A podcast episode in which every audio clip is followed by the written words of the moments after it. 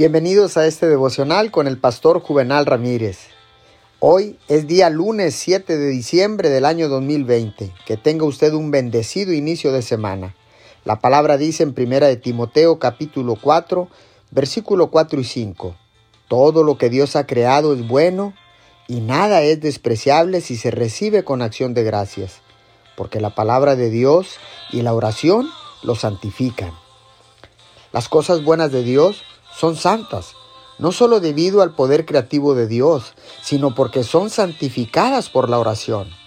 Hacer la voluntad de Dios es esencial para orar con eficacia. Puede que preguntemos, ¿cómo vamos a saber cuál es la voluntad de Dios?